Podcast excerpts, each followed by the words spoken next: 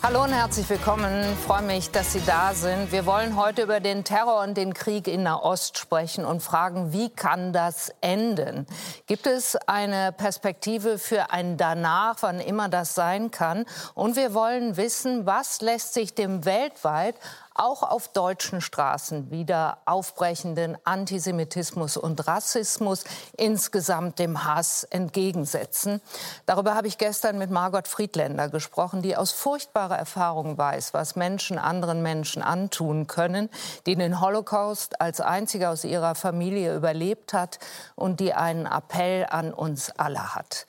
Außerdem sind bei uns Jenny Havemann, Unternehmerin, Podcasterin, Jüdin, in der Ukraine geboren, in Hamburg aufgewachsen, 2010 mit ihrem Mann nach Israel ausgewandert. Und dort in Israel fühlt sie sich im Moment sicherer als hier in Deutschland. Umso bemerkenswerter, dass Sie heute zu uns gekommen sind, Frau Havemann. Vielen Dank. Abdul Shahin ist auch bei uns, Podcaster, Poetry Slammer, Sohn einer palästinensischen Familie, die hier in Deutschland als Staatenlose von Aufenthaltsberechtigung zu Aufenthaltsberechtigung leben, der Verwandte in Gaza hat und sich um sie sorgt und der sich seit Jahren für die Verständigung von Juden und Muslimen einsetzt. Außerdem aus Stockholm zugeschaltet der ehemalige Ministerpräsident und Außenminister Schwedens Karl Bildt, der für die Europäische Union und die Vereinten Nationen Sondervermittler für den Balkan war. Der Vorsitzende von Bündnis 90 Die Grünen, Omid Nuripur, ist da und der Nahost- und Terrorismusforscher bei der Stiftung Wissenschaft und Politik, Guido Steinberg. Herzlich willkommen Ihnen allen. Ich freue mich sehr, dass Sie da sind. Frau Havemann, möchte mit Ihnen beginnen. Sie haben ich habe sie schon vorgestellt, aber will noch mehr sagen. Die deutsche und die israelische Staatsbürgerschaft leben nördlich von Tel Aviv, sind also Teil der israelischen Gesellschaft, die zu verarbeiten versucht, was jetzt vor mehr als fünf Wochen geschehen ist, der entsetzliche Terrorangriff der Hamas auf Israel und die weiterhin ja um das Leben der Geiseln bangt. Wie hat sich Ihr Leben seit dem 7.10. verändert? Naja, das ist ja nicht nur mein Leben hat sich verändert, sondern natürlich das Leben von fast allen Israelis hat sich verändert. Ähm, es ist wirklich so, dass wir das Gefühl haben, dass wir in einem großen Desaster, in einem großen Albtraum, wie das auch viele nennen, sehr, sehr viele Israelis vergleichen das tatsächlich mit dem Holocaust. Also die sagen, wir leben im zweiten Holocaust. Ist das angemessen? Ähm, es ist es ist nicht wirklich vergleichbar natürlich. Man sagt ja immer, man darf Holocaust nicht eins zu eins vergleichen.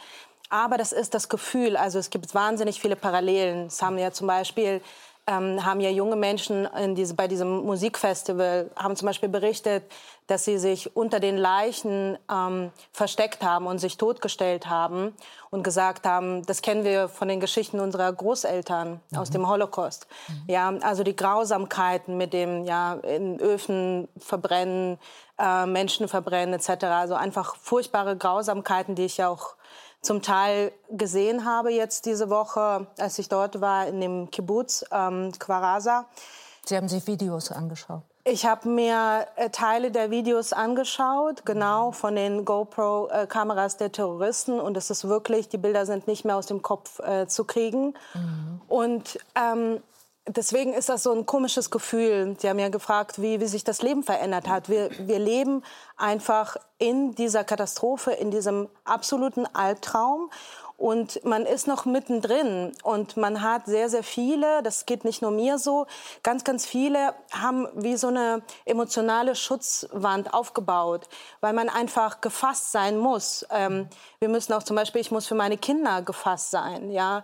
Ähm, ich musste sie noch vor ein paar Tagen wieder aus dem Schlaf äh, reißen, und, ähm, weil Sirenen wieder späten abends kamen und äh, wir mussten ein Bunkerzimmer rennen. Ähm, mein achtjähriger Sohn hat mir neu vor zwei, drei Tagen im, im äh, Auto gesagt, er hat Angst, nach Gaza entführt zu werden, mhm. weil er die ganzen Plakate sieht, weil er das natürlich schon irgendwie ähm, indirekt alles mitbekommt. Deswegen, äh, das Leben hat sich wirklich sehr, sehr verändert. Frau Hamann, Sie waren bis zum 7.10., das muss man auch wissen, äh, eine engagierte Kritikerin der Netanyahu-Regierung. Wie viele, viele Menschen sind Sie auf die Straße gegangen gegen die sogenannte Justizreform, äh, die er und seine Regierung vorhat. Jetzt unterstützen Sie die Angehörigen der Geiseln, das ist das eine, und halten den Militäreinsatz im Gazastreifen für alternativlos. Warum stehen Sie in der Frage nun so entschieden hinter der Regierung Netanyahu? Also es ist natürlich trotzdem so, dass die Menschen auch heute noch, auch die Protestbewegung und viele, viele Menschen ähm, auch nicht aus der Protestbewegung weiterhin Netanyahu und die Regierung kritisieren. Mhm. Ähm, sie kritisieren zum Beispiel, dass sie, er sich zu spät mit den Familien der Geiseln getroffen hat. Also Kritik gehört einfach in Israel zur politischen Kultur dazu. Es ist jetzt nicht so, dass wir jetzt alle sagen zu allem äh, Ja und Amen, was, was äh, die Regierung macht und was er macht. Es wird auf jeden Fall weiterhin kritisiert. Nichtsdestotrotz ähm, ist das in der israelischen Gesellschaft so, dass ähm, außer jetzt den Rändern, ja, also nehmen wir mal sozusagen die extremen Ränder raus, die Rechten wie die Linken, die ganze äh, Gesellschaft, ob jemand links wählt oder Mitte oder rechts, bezeichnen sich auch als Zionisten. Und das bedeutet wiederum, dass wir unser Land und die Freiheit auf unserem Land zu leben verteidigen. Und genauso sind sofort aus der zum Beispiel Protestbewegung der Reservisten die waren die Ersten, die sofort gesagt haben, wir gehen jetzt alle an die Front und wir kämpfen und wir verteidigen das Land. Ähm, dieselbe Protestbewegung der Reservisten hat zum Beispiel die größte Lagerhalle aufgebaut, um den evakuierten Menschen zu helfen. Also die, die sortieren die Güter und ähm, bringen das dann zum, zu den evakuierten Familien. Sie wissen auch um die vielen, vielen zivilen Opfer auch im Gazastreifen. Was denken Sie darüber? Ja, selbstverständlich äh, gehört das auch dazu, äh, wenn man ja einfach menschlich ist und, und ähm, ja, mit dem, auch mit dem Herz, nicht nur mit dem Kopf denkt, dass man natürlich auch ähm, mitleidet, wenn Zivilisten, vor allem Kinder natürlich, ähm, mhm. ums Leben kommen, das ist klar. So geht es ähm, den Menschen in Israel auch, äh, den meisten. Es ist aber so, das ist ein bisschen schwer, das zu vermitteln, aber es ist wirklich dieses Gefühl, dass diese, diese absolut unvorstellbaren, ähm, dieses Massaker, was, was verübt wurde an den Menschen, ähm, das Land ist absolut traumatisiert und wir haben einfach Angst tatsächlich um die Existenz. Mhm. Viele sagen, es ist der zweite Holocaust, manche sagen, es ist der zweite Unabhängigkeitskrieg. Ja? Also man kämpft wirklich um die Existenz. Und ähm, ich weiß nicht, ob, ob, Sie wissen, aber es war ja so, dass ähm, tatsächlich Hamas zusammen mit der Hezbollah ja eigentlich geplant hatten, etwas später im Oktober gleichzeitig ähm, äh, reinzugehen und die Kibbutzim und die Orte zu überfallen. Mhm. Das heißt, das ist irgendwie so ein bisschen äh, Unglück, äh, Glück im Unglück, ja. Ähm, sonst wäre das äh, quasi doppelt so schlimm ge geworden. Mhm. Aber es ist einfach, dass, dass, man, dass man sagt und man vertraut auch der Armee, dass die Armee alles dafür tut, um die Zivilisten möglichst zu schützen in Gaza. Ähm, die zum Beispiel zu warnen, ähm, jetzt zum Beispiel auch einen Korridor zu, ähm, zu eröffnen, auch zu bewachen. Die Hamas beschießt ja auch regelmäßig die Menschen in Gaza, wenn sie versuchen zu fliehen, gibt es einige äh, Beweise dafür. Ähm, und die israelische Armee hilft den Menschen, da rauszukommen. Aber leider gehört das zu dem Krieg dazu. Das, das, das ist absolut schmerzhaft und furchtbar. Aber wir müssen einfach verteidigen. Wir können einfach nicht weiter so leben und einfach warten und nichts tun und warten, dass, dass so etwas nochmal passiert.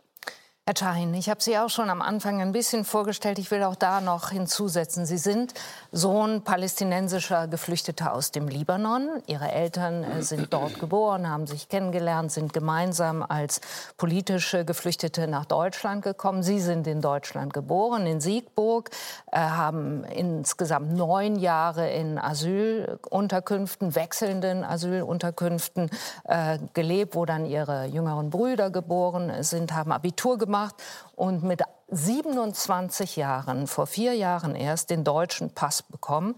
Sie haben Verwandte im Gazastreifen. Was hören Sie von denen, wie es ihnen geht? Ja, ich habe heute extra noch mal irgendwie Informationen reingeholt, um was Aktuelles dabei zu haben. Ähm, die haben versucht zu flüchten und sind dann auf einem halben Weg wieder zurück. Aus so. dem Norden? Richtig, Gazastadt.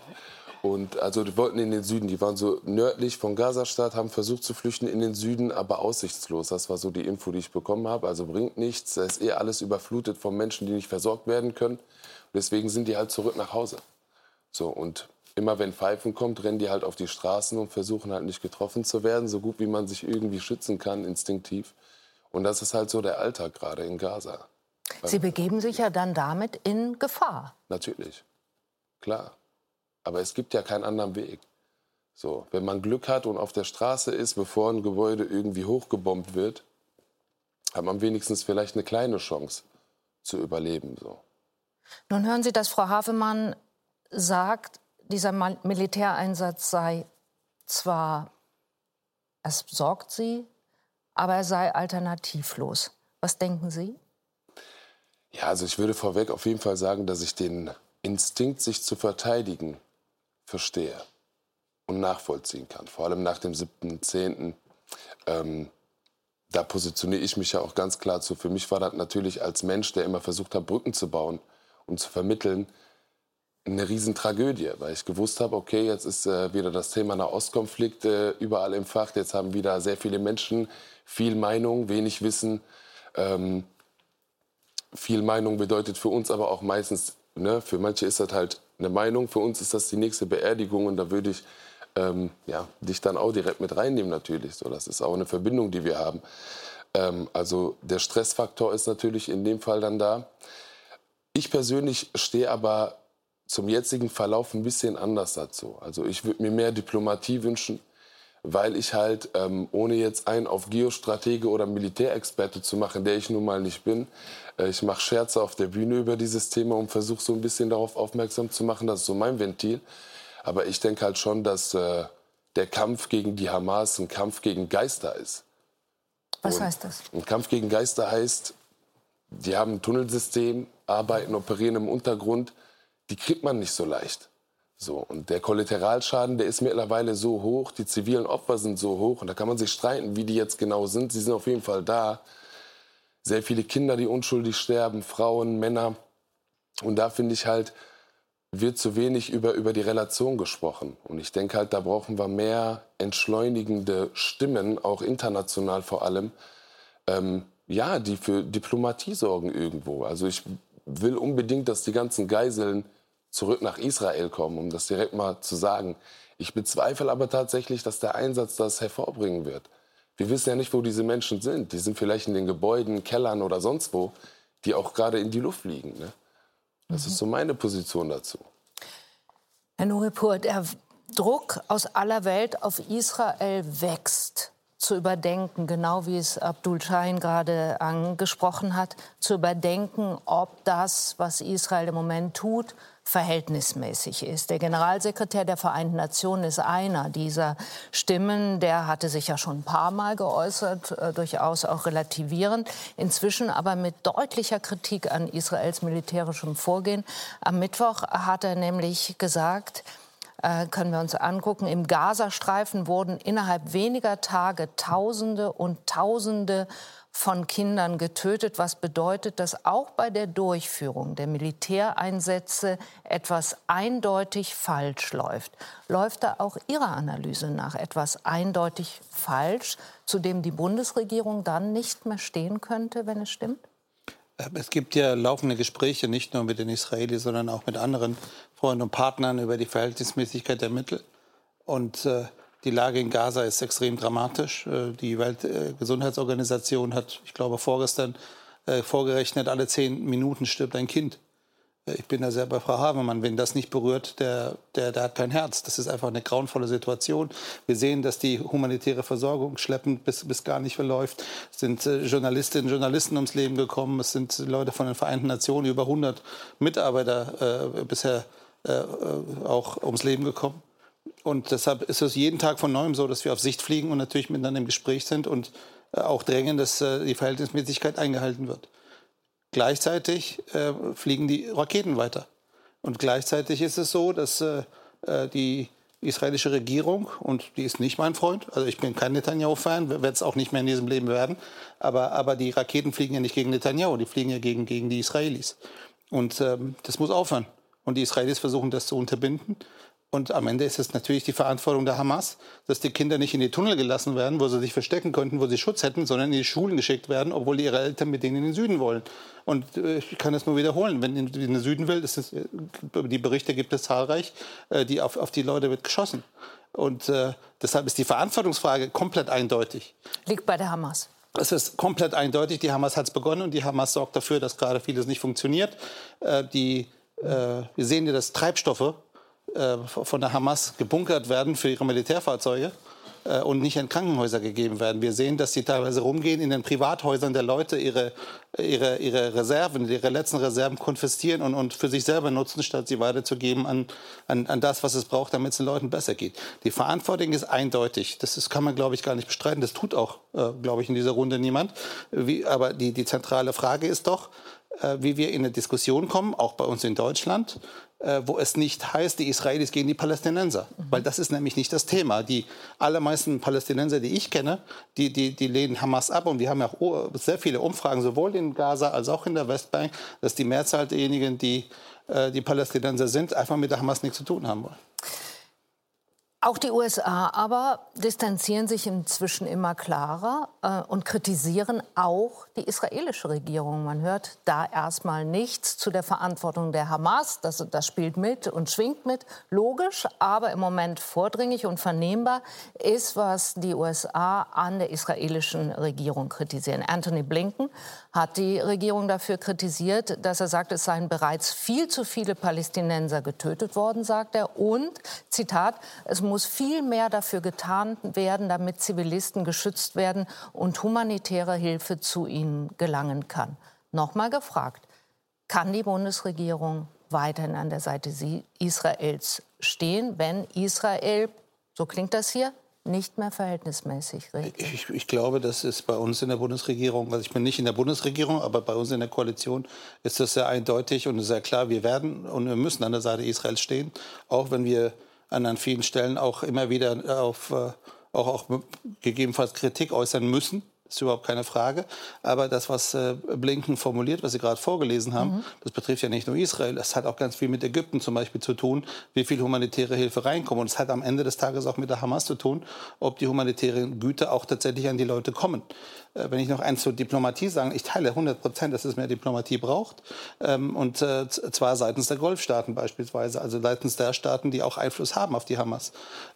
Die Außenministerin ist seit dem ersten Tag des Krieges, äh, ich glaube, ich will die Zahlen jetzt gar nicht auf den Kopf sagen, aber die ist weit mehr unterwegs zurzeit äh, genau in dieser Angelegenheit als, als beispielsweise in Deutschland. Der Bundeskanzler telefoniert und äh, es wird alles dafür getan, damit die Geiseln freikommen, damit äh, humanitäre Hilfe reinkommt ins Land und damit vor allem der Raketenbeschuss aufhört. Es gibt ein paar Länder, die haben Einfluss auf die Hamas. Man darf das vielleicht nicht überschätzen. Also es ist nicht so, dass die Hamas jetzt äh, eine Marionette wäre, um, auf keinen Fall. Aber äh, dass äh, diese Länder auch beherzter vielleicht mal schauen sollten, dass der Beschuss aufhört, äh, das wäre auch ein Schritt nach vorne. Dann wird alles andere auch einfacher. Herr Bild, Sie waren Anfang der 90er Jahre schwedischer Ministerpräsident, dann zunächst für die Europäische Union, Vermittler im Jugoslawienkrieg, schließlich Sonderbeauftragter der Vereinten Nationen für den Balkan und von 2006 bis 2014, eigentlich ein bisschen überraschend, nochmal schwedischer Außenminister. Sie wissen also, worüber wir hier sprechen, wenn wir von Diplomatie sprechen. Deshalb die Frage, gibt es für Israel überhaupt die Möglichkeit, auf eine derart monströse Tat wie den Terrorangriff der Hamas verhältnismäßig zu reagieren? Uh, Nun, es gibt immer Optionen. In der kurzen Frist ist es, denke ich, außer Frage, dass Israel nicht nur das Recht, sondern auch die Pflicht hat, sich zu verteidigen und dafür alles zu tun, was sie können, um so viel Schmerz bei der Hamas zu erzeugen wie nur möglich, keine Frage. Aber man kann und sollte das auf eine Art und Weise tun, ohne dann für die Zukunft noch weitere Probleme zu verursachen. Das ist jetzt der fünfte Gaza-Krieg. Ich war während zweier Gaza-Kriege selbst Außenminister. Fenster. Und ich denke, dass Israel vorsichtig sein muss, damit wir nicht die Bedingungen schaffen, damit in der Zukunft noch weitere Kriege ausbrechen. Und das, denke ich, ist eben das, was auch die Amerikaner zum Ausdruck bringen. Nämlich die Sorge, dass wenn es mehr als 10.000 Tote innerhalb von zwei Wochen zu verzeichnen gibt, dass das eine sehr hohe Zahl ist. Ich glaube, wir haben so eine Größenordnung tatsächlich noch nicht gesehen in den vergleichbaren Militäroperationen in den vergangenen Jahrzehnten. Das führt zu hochkochenden Emotionen, zu vielen Problemen, so dass es schwierig sein kann, dann sich mit den Problemen auseinanderzusetzen, nachdem die Bomben nicht mehr fallen, nämlich dann zu versuchen, einen diplomatischen Prozess zu starten und sich auf eine Zwei-Staaten-Lösung zuzubewegen und dann eine Regierung für zwei Millionen Menschen in Gaza zu finden und dann für die mehreren Millionen Menschen in der Westbank entsprechende Bedingungen zu schaffen, damit wir nicht Explosionen nach Explosionen nach Explosionen schaffen, sondern uns auf eine Art von Frieden zu bewegen. Ich weiß, dass das sehr viel einfacher gesagt als getan ist und dass im Augenblick sehr zu Recht nach dem 7. Oktober die Emotionen sehr hochgekocht sind. Aber wir brauchen auch eine längerfristige Perspektive bei der Diskussion der Frage, ob es nicht eine Möglichkeit für einen politischen Prozess gibt, ohne dabei zu viel Schaden anzurichten. Herr Steinberg, Israel hat mehrstündigen Feuerpausen zugestimmt. Inzwischen, heute waren es sieben Stunden, in denen die Menschen aus dem Norden des Gazastreifens in den Süden fliehen konnten. Kann Israel sein Ziel, und Sie sind Experte für Terrororganisationen auch, kann Israel sein Ziel, die Hamas zu zerstören, noch erreichen, wenn der internationale Druck, nicht zuletzt der USA, aber auch der von Karl Bildt, den wir gerade gehört haben, jetzt täglich wächst und Israel gleichsam die Zeit davonläuft? Hm. Ja, also ich denke, das ist äh, das, äh, das wichtigste Stichwort. Äh, die Zeit läuft den Israelis davon. Äh, wir sehen ganz, ganz deutlich, dass die, dass die Bruchlinien zwischen den USA, dem wichtigsten Verbündeten, und der israelischen Regierung immer tiefer werden. Die Kritik, die wird immer prinzipieller. Ähm, und äh, das wird sich sicherlich in den nächsten Wochen und Monaten äh, nicht verbessern. Das wird sich eher verschlimmern. Und das bedeutet, dass die Israelis so langsam unter Zeitdruck geraten, wohl wissend, dass ja auch noch ein amerikanischer Wahl Wahlkampf anstehen wird, in der die beiden Administrationen wahrscheinlich auch versuchen wird, ihren linken Flügel wieder einzufangen, der ihr im Moment so große, so große Sorgen macht. Sprich, also die Israelis sind unter Druck und eigentlich brauchen sie, brauchen sie besonders viel Zeit. Ähm, die Hamas-Kämpfer sind natürlich keine Geister, das sind Menschen aus Fleisch und Blut. Die sterben gerade auch in großer Zahl. Aber sie sind natürlich Menschen, äh, die sich verstecken, äh, die äh, weitläufige Tunnelsysteme haben, die davon profitieren, dass zumindest Teile der Bevölkerung sie unterstützen und, und auch, auch dafür sorgen, dass die Israelis nicht die Informationen die, bekommen, die sie, die sie möglicherweise die sie möglicherweise benötigen. Also eigentlich ist das eine Operation, die auf die, auf die lange Dauer angelegt ist. Aber ich glaube nicht, dass die, dass die Israelis wirklich ähm, mehrere Monate, vielleicht sogar ein Jahr haben. Das sind ja so die Zahlen, die häufig ähm, oder die, die, die, der, das ist der Zeitrahmen, der, der häufig genannt wird, den die Israelis brauchen, um die Hamas wirklich zu zerschlagen, die Tunnelsysteme äh, durchzugehen und vielleicht auch noch ein paar Geiseln zu befreien. Frau Havemann, wenn Sie das alles hören, wenn Sie Antonio Guterres hören, den ich zitiert habe, Anthony Blinkens Kritik hören, äh, der sagt, es würden viel zu viele Palästinenserinnen und Palästinenser sterben. Wenn Sie ein Bild zuhören, der sagt, man muss vorsichtig sein, Israel müsse vorsichtig sein. Wenn Sie hören, dass die Zeit abläuft, wenn Sie außerdem wissen, dass Deutschland sich bei der Resolution der Vereinten Nationen, bei der Abstimmung darüber enthalten hat, steht Israel mehr und mehr alleine da und fühlt sich nicht ausreichend unterstützt?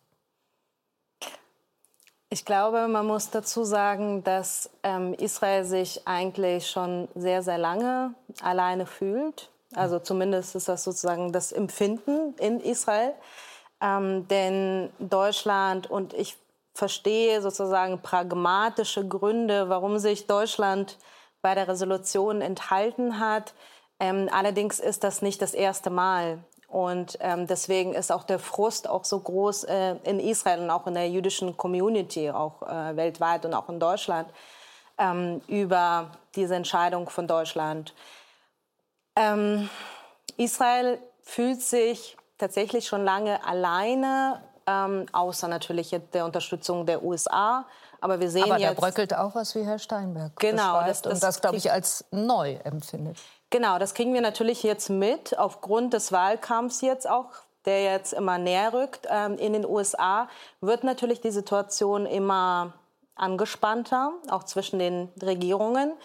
Allerdings ist zumindest die Stimmung im Moment ähm, so, dass es die Menschen in Israel sagen, das ist uns relativ egal.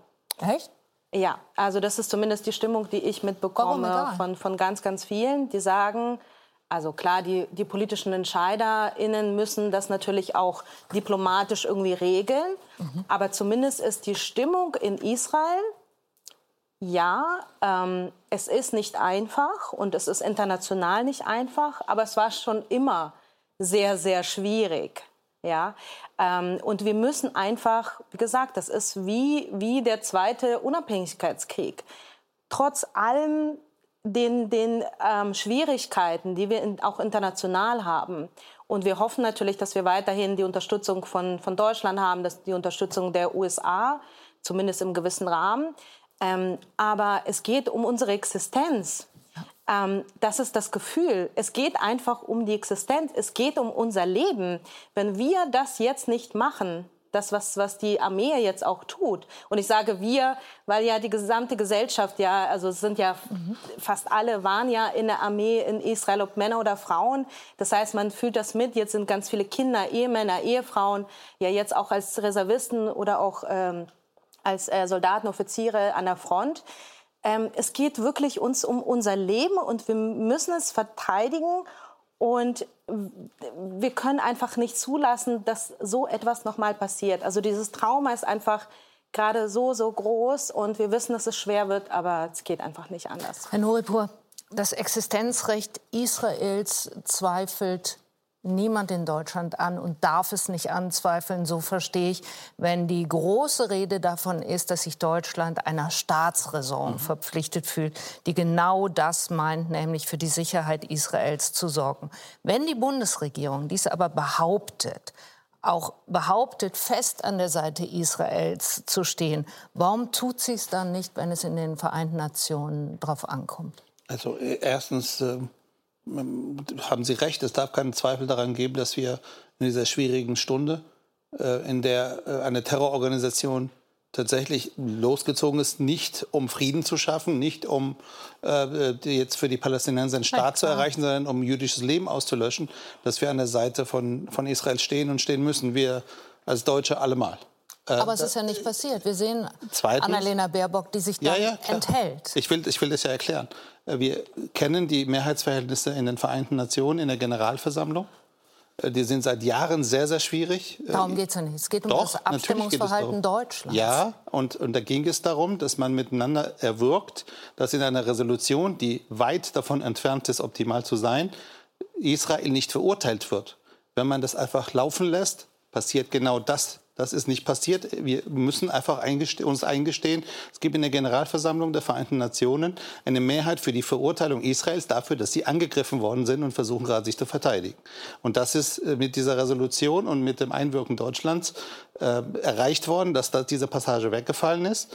Und äh, gleichzeitig geht es auch darum, dass es Staaten gibt. Ich habe vorhin ja darauf hingewiesen, es gibt Katar, Ägypten, noch ein paar andere Staaten, wo man natürlich auch schauen muss, dass man die diplomatischen Drähte weiter glühen lässt, um zum Beispiel Geiseln rauszubekommen. Ich verstehe es nicht. Und deshalb hat sich die Bundesregierung auf, auf diese Enthaltung geeinigt. Josef Schuster, der Präsident des Zentralrats der Juden, hat gesagt, das sei ein Zeichen des Alleinlassens gewesen.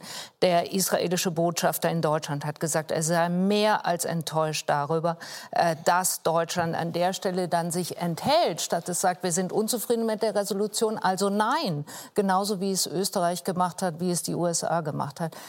Das soll die Erklärung sein, also dass die Mehrheitsverhältnisse nein, ich, in der ich versteh, ich Versammlung total, nichts Besseres hergegeben haben? Ich, ich verstehe total die, äh, die, die äh, Sorge und die, und die, die Unzufriedenheit. Äh, wie gesagt, wir reden über Leute, zum Teil die Verzweiflung und, und auch Verzweiflung. Es ging in diesem Fall darum, dass verhindert wird, dass äh, die Generalversammlung der Vereinten Nationen Israel verurteilt.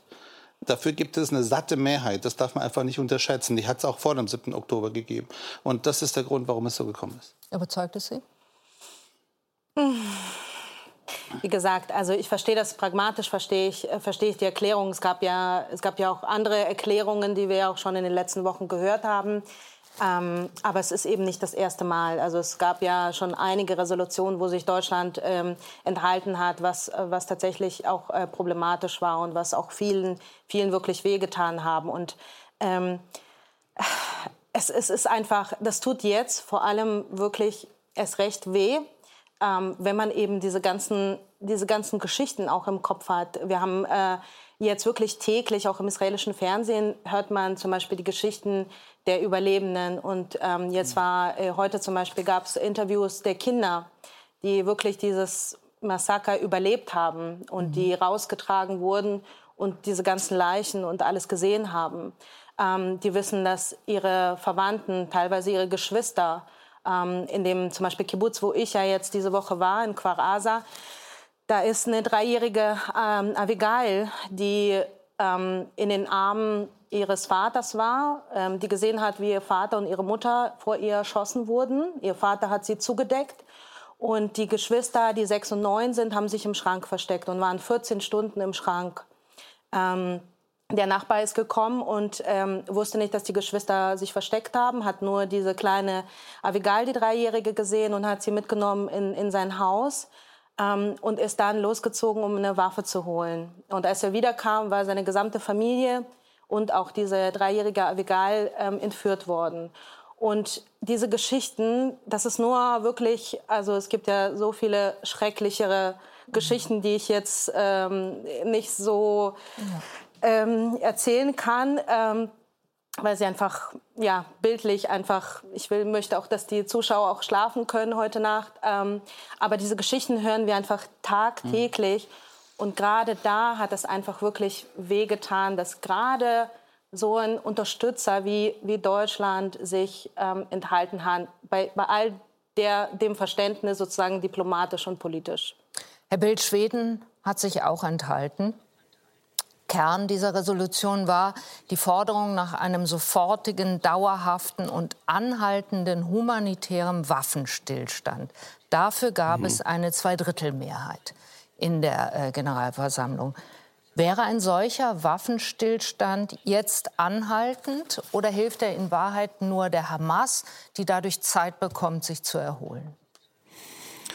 It's, it's always a balance, but yes, ich möchte zur Resolution zunächst sagen, dass wenn man sich die EU-Länder anschaut, dass vier dafür gestimmt haben, Entschuldigung, die dagegen gestimmt haben.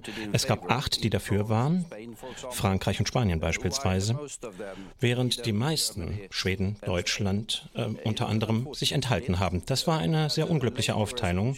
Es gab dann eine spätere Resolution, auch noch in, bei den Vereinten Nationen in den vergangenen Tagen, auch über die illegale Siedlungspolitik, wo alle EU-Staaten mit der Ausnahme von Ungarn Ja gestimmt haben. Ein vielleicht etwas anderes Thema könnte man sagen, aber es hat natürlich auch etwas mit der gesamten Konfliktsituation zu tun. Ein längerer, eine längere Feuerpause, wäre das ein Vorteil für die Hamas, wie Israel das sagt? Ja, kein Zweifel, dass die Hamas auch das für sich nutzen würde. Gleichzeitig würde es aber auch wahrscheinlich möglich machen, eine gewisse Zahl der Geiseln zu, zu, befreien. Es wäre dann auch eine Möglichkeit, Menschen zu retten und auch humanitäre Hilfe aufzustocken. Das ist also ein Balanceakt und die Amerikaner üben jetzt ziemlichen Druck auf Israel aus, damit es einige längere Feuerpausen gibt, um genau das zu ermöglichen. Aber wie gesagt, es ist ein Balanceakt und es gibt nie eine einfache Lösung in Kriegszeiten. Herr Schein, denken Sie, ein Waffenstillstand würde als Ausdruck von Schwäche, Schwäche verstanden oder würde er positiv aufgenommen? Ich glaube, der ist erforderlich. Das ist halt mein Standpunkt. Klar, also ich muss hier den Herrn Minister aus Schweden, ich kenne den jetzt, ich tut mir leid, aber der hat sehr viele richtige Sachen gesagt, wo ich mich irgendwie anschließen kann. Da die Fabriken Fernseher, ja. Sorry. Ähm, aber nee, da waren viele Sachen, wo ich die ganze Zeit auch abnicken musste. Ich glaube schon, dass das notwendig ist. Vor allem auch beim ersten Punkt, der gesagt wurde, wie viel zukünftige Menschen, die extremistisch werden, ernten wir jetzt nach dieser Session, die da unten in Gaza abgeht. Ja. Wenn wir schon über Zukunft sprechen und über Nachhaltigkeit und Lösungen etc., die sich auch auf die ganze Welt äh, auswirken, auch äh, Palästinenser in der Diaspora sind ja irgendwie von diesem Konflikt affected und betroffen und haben da eine Nähe zu, genauso wie Juden in der Diaspora genauso. Da kommt man ja nicht raus. Wenn man in unserer Haut steckt, da wird man immer eingesogen, wenn da irgendwas passiert. So. Wie nachhaltig kann das sein, wenn jetzt ganz viele Kinder oder, oder auch irgendwie übrig gebliebene Familienmitglieder da unter den Trümmern andere Familienmitglieder tot rausziehen müssen. Und ich sehe auch ganz viele schreckliche Videos und Bilder, wo ich ganz genau weiß, das ist der Nährboden der zukünftige für auch Extremismus. Weil es alternativlos ist. Es ist halt eine, eine Situation, ja, die ist nicht lebenswert, wenn man Palästinenser ist, sowohl in Gaza als auch in der Westbank was ein Punkt ist, den kriegt man da nicht raus. Der, der, der, der gehört dazu, der, der muss irgendwo auch die Existenzberechtigung im Diskurs haben, finde ich persönlich. Stand der Dinge jetzt, also es ist immer schwierig, eine Entscheidung zu treffen, aber Stand der Dinge jetzt bin ich ganz klar für ja, eine längerfristige Waffenruhe, dass man irgendwie diese, diese ganze Dynamik auch und Gewaltspirale entschleunigt, damit halt der Weg aufgehen kann für Diplomatie. Weil längerfristig, ja mein Gott, soll man 150.000 Zivilisten in die Luft jagen? Vorhin, als ich gesagt habe, irgendwie kämpfen gegen Geister, das ist natürlich metaphorisch gemeint gewesen. Ja. Aber was ist denn jetzt die Referenz oder irgendwie, äh, sage ich mal, die Aufzählung, wie viele Milizen habe ich jetzt erwischt für auf der anderen Seite unschuldige Zivilisten? Wir haben keine Referenz dafür. Das ist auch sehr schwierig, sowas zu ermitteln. Aber für mich persönlich geht die Rechnung irgendwo nicht auf. So vor allem längerfristig gesehen. Darf ich? Ja. Ich es gibt wissenschaftliche Studien noch und nöcher, dass man Terrororganisationen nicht militärisch besiegen kann. Dass sie, dass sie nicht einfach weggehen. Das, Stimmt das, Herr Steppen? Äh, ich glaube nicht dran. Na, es gibt, es gibt nicht, man braucht natürlich die militärischen Mittel und die Härte, aber man muss natürlich die Wurzeln trockenlegen. Das, das stimmt ja. Äh, und ja, es braucht am Ende auch eine Perspektive, ein Selbstbestimmungsrecht der Palästinenser, dass sie ein eigenes Land bekommt. Das stimmt alles. Jetzt ist aber die Auseinandersetzung eine, bei der es darum geht, dass Raketen nicht mehr auf Israel fliegen. Und, und das ist die Auseinandersetzung. Und deshalb braucht es humanitäre Pausen. Es gibt jetzt mehrere und es bräuchte auch mehr davon. Das Problem ist nur mit dem Waffenstillstand. Erstens, niemand kann sagen, ob die Hamas sich daran hält. Und zweitens ist die Frage, ob man denen jetzt nicht dafür Zeit gibt, dass sie regruppieren, sich erholen und noch stärker zuschlagen. Und, und deshalb äh, ist, ist äh, dieser, dieser Ruf schnell gesagt, lasst uns jetzt einfach mal erstmal aufhören zu schießen. Äh, das wird nicht dazu führen, dass die Raketen weniger fliegen. Und wenn es ein zentrales, es gibt viele, aber wenn es ein zentrales Hindernis gibt auf dem Weg zum Frieden und zu, zu zwei Staaten, dann sind es Organisationen wie die Hamas, die noch nie Frieden wollten, die Oslo, den gesamten Friedensprozess, die Zwei-Staaten-Lösung, alle Verträge mit Israel und Israel selbst immer abgelehnt haben. Und das, das, das ist das Problem. Herr Steinberg, der Waffenstillstand vor allen Dingen der Hamas? Ja, das, äh, das ist ganz eindeutig. Ähm, natürlich ist das Argument, äh, möglicherweise kriegt man während einer Waffenruhe ähm, noch einmal Geiseln befreit, ein sehr, sehr, ein sehr, sehr wichtiges, ein sehr, sehr starkes. Aus meiner Sicht ist es allerdings das einzige Argument, das für eine längere Waffenruhe spricht. Der Schutz Und der Zivilisten? Der Nicht? Ist kein Argument für Sie? Nein, für eine längere Waffenruhe, für einen Schutz der Zivilisten würden durchaus auch kürzere Waffenruhen, äh, humanitäre Korridore, die es ja durchaus gibt, ausreichen. Ich denke, man muss immer, wenn man, wenn man sich das Thema anguckt, noch einmal auf den Kern gehen. Na, wir, wir hatten da reinen, puren Terror, über 1400 Tote. Jeder Staat, der etwas auf sich hält, muss in einer solchen Situation sich überlegen, wie er die Organisation, die dafür verantwortlich ist, äh, zerschlägt. Mhm. So. Das tun die Israelis. Man kann jetzt darüber streiten, inwieweit die Maßnahmen dann verhältnismäßig sind, ob es an einigen, einigen Punkten die Möglichkeit gibt, Zivilisten zu schonen. Ich glaube, dass es die gibt. Darauf verweisen aus meiner Sicht vor allem, ähm, vor allem die Meinungsäußerungen aus den USA, die da sehr, sehr deutlich sind. Und die USA sind deshalb eine so wichtige Stimme, weil die ja auch Militärberater im Land haben. Die wissen sehr genau, was, was dort los ist. Das ist aber aus meiner Sicht kein gutes Argument für einen Waffenstillstand. Das ist ein Argument für das, was äh, der Außenminister Blinken auch immer wieder fordert. Kürzere Waffenruhen in denen Zivilisten die Möglichkeit haben, sich zu versorgen, gegebenenfalls äh, zu fliehen und in denen dann vielleicht auch mal über, über, über die Geiseln gesprochen werden kann. Ansonsten müssen die Israelis jetzt den, äh, den Druck auf die Hamas hochhalten. Wenn ich noch was zu dieser Frage sagen darf, man kann die, äh, die Terrororganisationen militärisch ja. nicht zerschlagen. Dafür gibt es Beispiele, aber es gibt auch sehr, sehr viele Gegenbeispiele. Und die, die Grundlage, die Grundlage für eine erfolgreiche Terrorismusbekämpfung ist immer, dass man eine solche Organisation, die zu solchen Taten in der Lage ist, zunächst einmal zersch äh, zerschlägt. Es ist dann aber ganz entscheidend, dass man zumindest nicht alle Brücken zur lokalen Bevölkerung abbricht. Ja. Und deswegen ist es so wichtig, dass man verhältnismäßig vorgeht. Und da haben die Amerikaner Zweifel dran. Da habe ich oft auch einige Zweifel dran, ändert aus meiner Sicht aber nichts daran, dass man den Druck auf die Hamas auf jeden Fall aufrechterhalten muss und dass es natürlich darauf ankommt, diese Organisation zu zerschlagen. Nochmal, jeder Staat, jeder Staat würde das tun. Auch alle Staaten, die sich jetzt da gerade in Riyadh getroffen haben ähm, und, äh, und das israelische Vorgehen kritisiert haben. Jeder einzelne von denen würde genauso handeln wie die Israelis, weil es keine Alternative gibt. Es gibt auch noch einen Punkt, weil es ja nicht nur die Hamas gibt. Die Hamas ist ja Vorbild, die Hisbollah hatten wir bereits genannt. Mhm. Es gibt äh, Milizen in Syrien, die sich auf ganz ähnliche Szenarien vorbereiten. Mhm. Ähm, ich sehe da, sehe da keine Alternative. Und wir hatten ja bei all den Gaza-Kriegen davor, ich meine, wir hatten den letzten vor zwei Jahren, da sind von, von damals sind schon meine Kinder traumatisiert und andere Kinder, hatten wir bei jeder Auseinandersetzung mit, nach der Auseinandersetzung mit Gaza, hatten wir Waffenruhe. Und dann, was ist dann passiert? Also deswegen bin ich da wirklich tatsächlich kritisch, weil was bringt das jetzt sozusagen, die Waffenruhe? Das hatten wir jedes Jahr.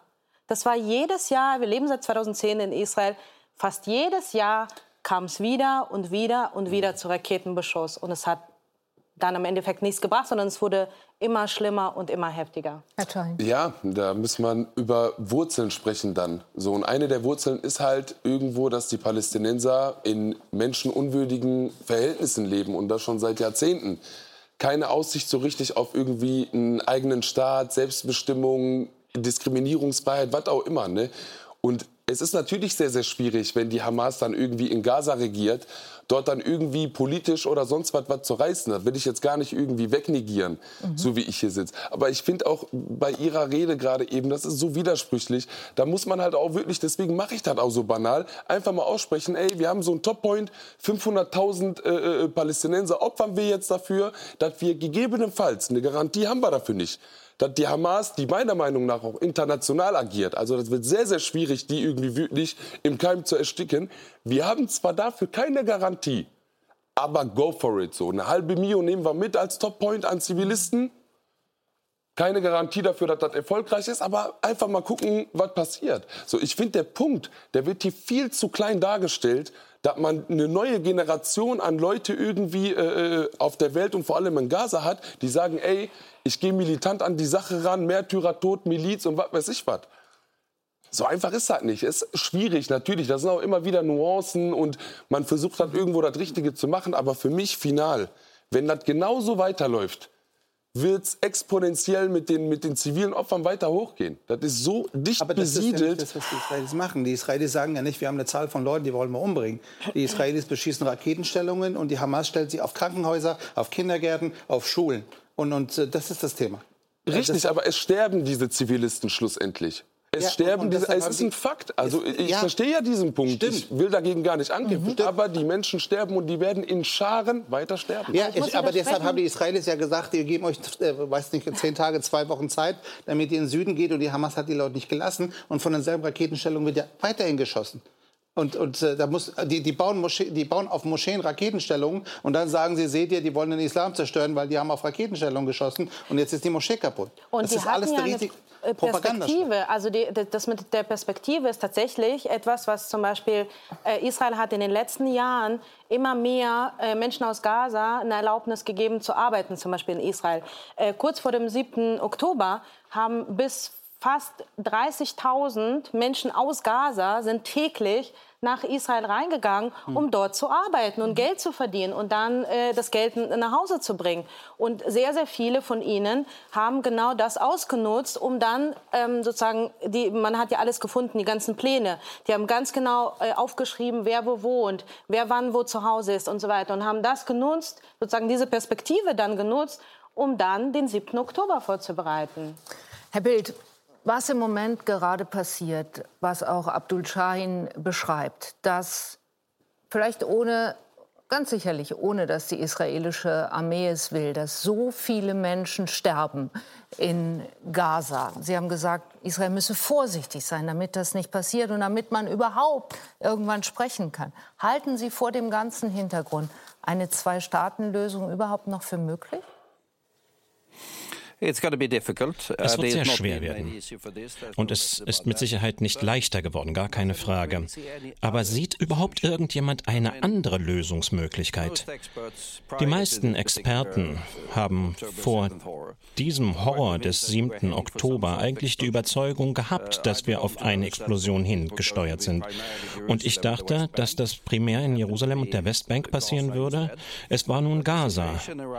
Aber die Situation in dem ganzen Gebiet war nicht nachhaltig und nicht äh, wirklich profund belastbar auch in Gaza. Und der einzige Weg, der wirklich langfristig dazu führen kann, dass es eine Sicherheit gibt für das demokratische jüdische Israel, aber auch eine Sicherheit und die Möglichkeit, in Würde und Frieden zu leben für die Palästinenser, ist eine Zwei-Staaten-Lösung. Aber die Probleme sind monumentalen Ausmaßes. Es gibt ganz bedeutende Opposition dagegen, von beiden Seiten. Natürlich von der Hamas, aber auch aus Israel. Die Erweiterung der Siedlungen beispielsweise ist wahrscheinlich dabei, dass das einzigste oder das größte einzelne äh, Problem.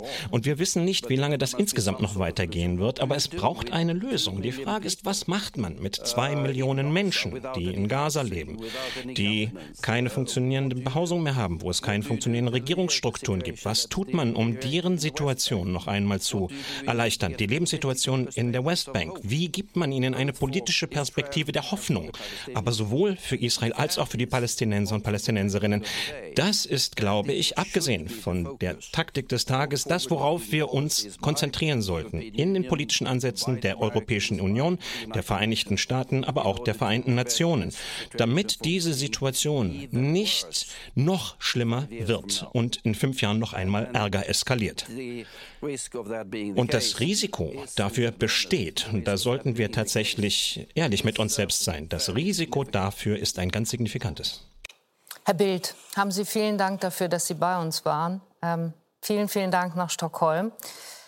Wir sind bei der Frage, was man dem wachsenden Hass, dem Antisemitismus, Rassismus entgegensetzen kann, der sich im Moment weltweit, aber eben auch in Deutschland, ausgerechnet in Deutschland wieder zeigt. Und darüber habe ich gestern mit Margot Friedländer gesprochen, die ihre Eltern und ihren Bruder im Holocaust verloren hat, die das KZ Theresienstadt überlebt hat und die mit 88 Jahren nach Deutschland zurückgekehrt ist, um sich für Menschlichkeit einzusetzen. Wir haben Sie in dieser Woche auf mehreren Terminen gesehen. Sie waren im Bundestag, Sie haben oben auf der Empore gesessen, alle haben sich erhoben zu Ihren Ehren. Sie waren in der Synagoge bei der Gedenkfeier. Anlass für die Veranstaltung diese Woche war, dass sich die Reichspogromnacht vor 85 Jahren ereignet hat. Selbst daran können Sie sich erinnern. Sie waren damals. Aber sehr. Sie waren damals 17 Jahre alt geworden gerade und Sie laufen durch diese düstere, gewalttätige Nacht.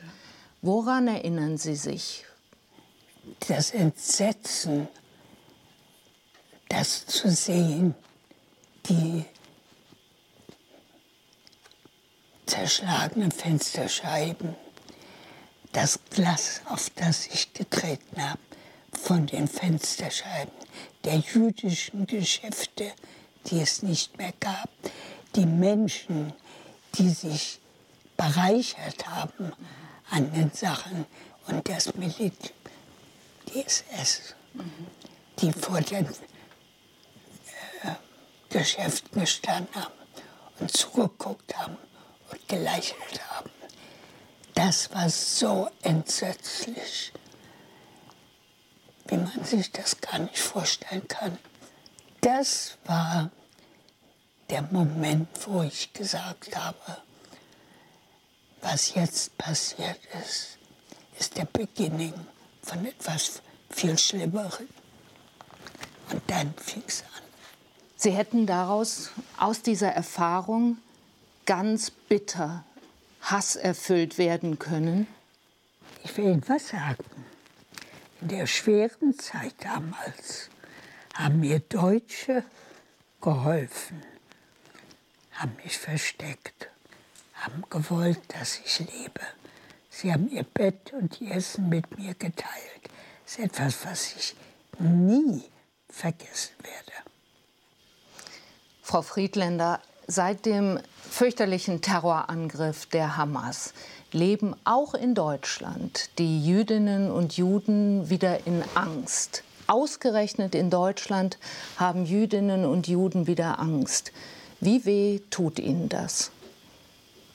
Ich hätte es nicht erwartet, dass es, äh, dass es in dieser Weise so etwas wiederkommt nach dem, was war. Ich sage nur immer, ich bin nicht erstaunt. Antisemitismus gab es immer. Und leider wird es, leider wird es immer geben. Wir können tun, was wir wollen. Das sitzt in den Menschen fest.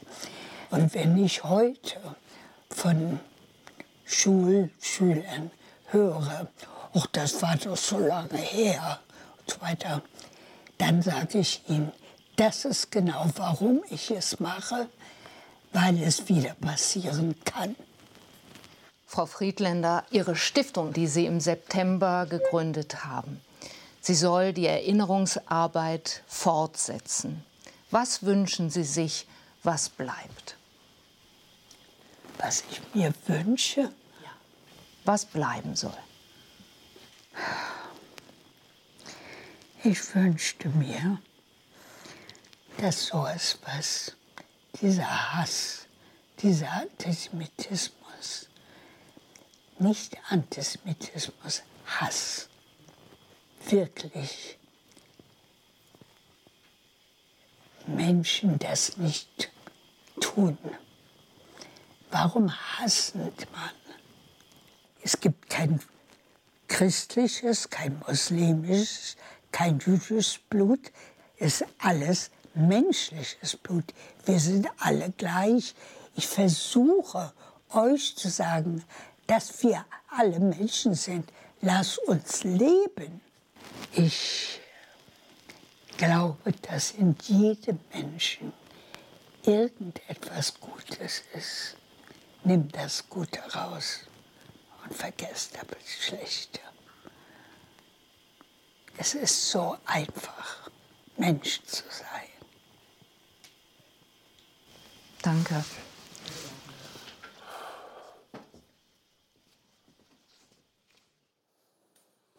Frau Habemann, Sie sagen, Sie fühlen sich im Moment in Israel sicherer als in Deutschland. Was verunsichert Sie hier so?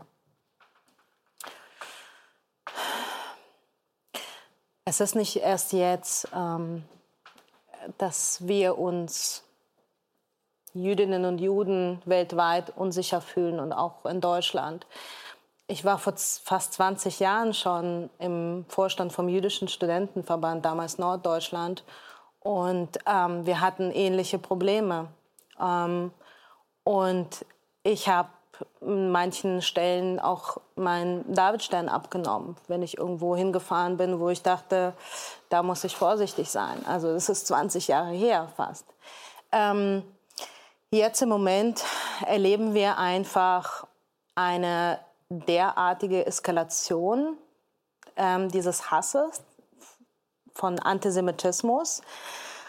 Und ähm, ich habe tatsächlich ähm, heute noch viel extremer, auch, aber auch schon jedes Mal, wenn ich nach Deutschland komme, muss ich mir wirklich überlegen, wie fahre ich, wo fahre ich hin, wie bewege ich mich fort, so dass, dass ich möglicherweise entweder nicht erkannt werde oder einfach nicht, ähm, ja, von, von Menschen nicht angegriffen werde. Das ist natürlich, man muss bedenken, dass die meisten Jüdinnen und Juden ja gar nicht sichtbar sind. Mhm. Ja, also wäre sozusagen jeder, so wie das ja leider bei Rassismus ja der Fall ist, dass man ja äh, die Menschen mit, mit äh, dunkler Hautfarbe ja sofort erkennt. Ähm, wenn alle Jüdinnen und Juden wirklich erkennbar wären, dann hätten wir wirklich ein viel, viel größeres Problem.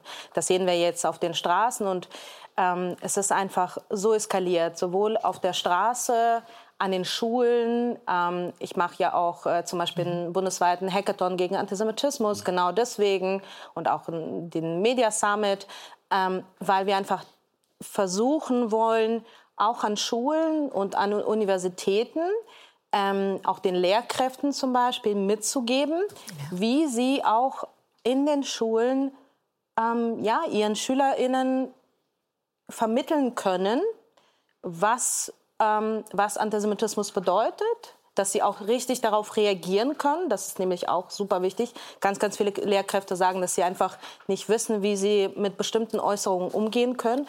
Also das Problem ist einfach riesig. Das, das ist schwer in Worte zu fassen, aber es ist einfach wirklich, eigentlich habe ich auch neulich gesagt, es ist eigentlich zu spät, aus meiner Sicht. Herr Schahin, Sie setzen sich auch seit Jahren gegen Antisemitismus ein. Sie gehen an Schulen. Sie fahren mit jungen Muslimen nach Auschwitz, wo die Mutter, der Bruder, der Vater von Margot Friedländer vergast worden sind. Sie sagt, und ich habe sie nicken sehen dabei, es sei so einfach, Mensch zu sein. Ist es das, was was uns gerade fehlt? Ja, in dem Kontext, vor allem in Deutschland auch, absolut. So, meine Kernmotivation war, ich bin aufgezogen worden mit einem Gerechtigkeitssinn, immer dafür einzustehen, für Gerechtigkeit und gegen Ungerechtigkeit aufzustehen. Und als ich das erste Mal in Auschwitz war, habe ich zum ersten Mal in meinem Leben halt diese, dieses jüdische Leid auch irgendwie kennengelernt und anerkannt. Und habe eine Sache festgestellt, die sehr wichtig ist für mich als Moslem auch am Ende des Tages. Ich bin den Juden viel näher, als mir zu dem Zeitpunkt lieb war. Ja, es ist Was nun mal so, wie es ist. Das heißt, ich finde halt, das Judentum und der Islam stehen sich viel näher als diese Menschen, ne, das ist dieses Zwischenmenschliche, was beschrieben wurde. Und das ist halt, vor allem in der Diaspora, finde ich, das Traurige. Zum Beispiel hier in Deutschland. Es ist so eine riesige Kluft, weil man diese Feindschaft, auch vor allem extern, ich sag ja, der Nahostkonflikt ist so das große Derby, der große Klassiker. Barcelona gegen Madrid. El Clasico, wenn man so möchte, so der Nahostkonflikt ist so thematisch, mhm. so dieser Klassiker, wenn man so will. Das ist so aufgebuscht, dass diese Kluft so gigantisch ist. Und wenn ich dann mit jungen Menschen, die Vorbehalte haben, man sieht das, wie du gerade eben auch gesagt hast, auf den Straßen, dass die Toleranz gegenüber extremen Stimmen gestiegen ist. Das sind ja zum Glück nicht alle extrem oder verloren. Sage, wenn jemand extrem ist, sehr, sehr schwierig, da ranzukommen. Ja. Aber die meisten sind zum Glück nicht extrem, aber tolerieren das. Und das ist eine Sache, wo man operieren kann, wo man mitarbeiten kann. Und das mache ich dann in dem Fall. Das wird so leicht ausgehebelt, wenn man Begegnung schafft. Mhm. Wenn diese jungen Menschen sehen, ey, warte mal ganz kurz, ich stehe diesen Leuten kulturell und vom Background viel, viel näher als ich das auch lieb habe. Am Ende des Tages kann man zusammen Hammers essen und das ist halt keine Sache, die neu ist oder fancy oder sonst was. Das ist Kultur, das ist eine Sache, die man sich teilt. So. Ich finde es sehr traurig auch, was, also ne, ich, deswegen war ich am Nicken auch die ganze Zeit und dachte mir, ja, es könnte theoretisch so einfach sein. Theoretisch. Aber es gibt ja nicht nur, also wir haben auf der Straße äh, verschiedene Trends. Wir ich würde es gerne so stehen lassen, Herr Nuripur, pardon. Ich bin ganz, ich bin ganz froh ja. um einen Satz wie, es könnte möglich sein. Ist es. Damit würde ich die Sendung gerne beenden, würde sagen, danke fürs Zuschauen. Nach uns diesmal nicht direkt die Tagesthemen, sondern zunächst die Sendung Konfrontation mit Markus Feldenkirchen. Zu Gast hat der Sarah Wagenknecht und danach die Tagesthemen. Tschüss und auf Wiedersehen.